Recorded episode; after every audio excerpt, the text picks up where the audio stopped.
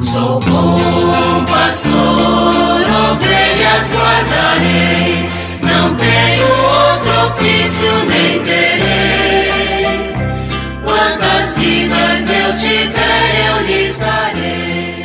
Muito bom dia, meus amados filhos e filhas, ouvintes de nossa querida Rádio Olinda. Continuemos nesta terça-feira com o nosso estudo do Catecismo da Igreja Católica. Estamos na terceira parte do Catecismo, tratando da vida em Cristo, no capítulo terceiro, a salvação de Deus, a lei e a graça.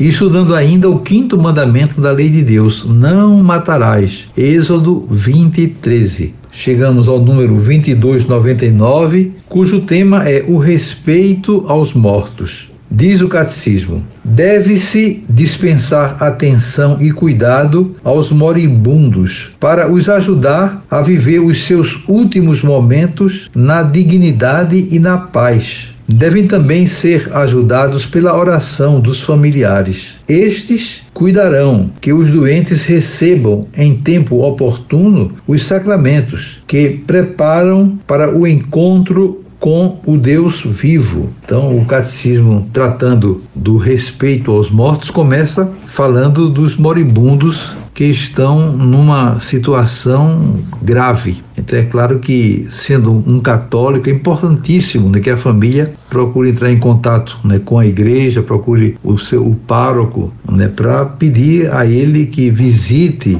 o enfermo, que ofereça o sacramento da penitência, a Eucaristia e, sobretudo, a unção dos enfermos, para que ele parta em paz, entregue nas mãos de Deus. O sacramento da unção dos enfermos é um sacramento de cura e que faz muito bem àquela pessoa que está é, debilitada fisicamente. Então, esse conforto espiritual é, é fundamental numa hora como essa, para que aquele que está partindo possa render graças a Deus pela sua vida, completamente entregue ao serviço do Senhor e agora né, vai ter a plenitude da vida no encontro com Deus. É o que nós acreditamos, é o que nós pregamos, é o que nós procuramos viver de modo que essa assistência espiritual da família e da paróquia aos irmãos moribundos é muito necessária e não pode ser absolutamente esquecida. Para isso nós temos também pastorais, pastoral da saúde de maneira especial, né, que está mais atenta a essas questões e pode auxiliar as famílias nessa assistência tão importante e tão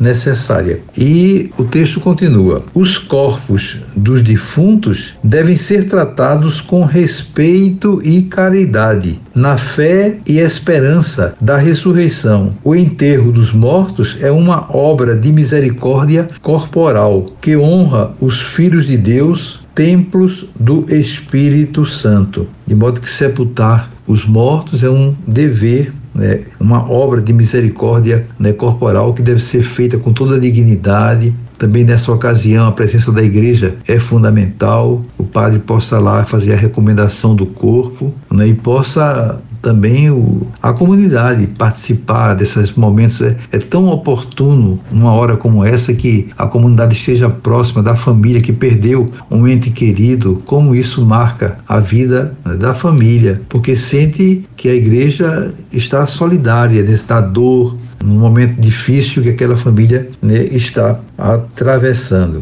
E ainda o catecismo dá algumas orientações sobre alguns pontos que são importantes. Quando diz, por exemplo, a autópsia de cadáveres pode ser moralmente admitida por motivos de investigação legal ou de pesquisa científica.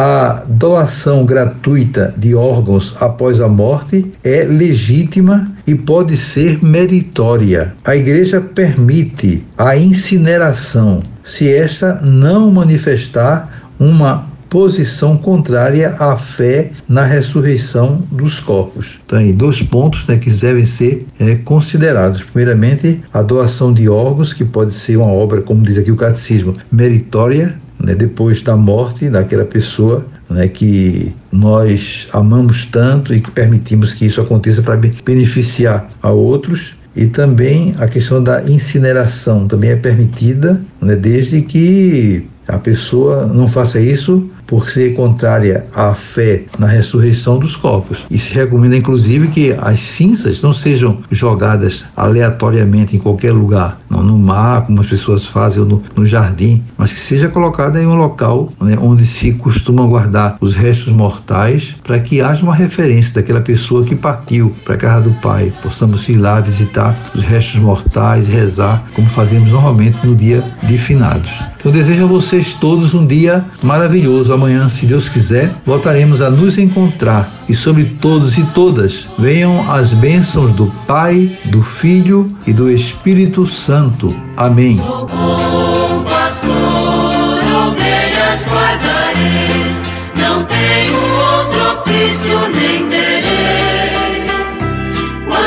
Vidas eu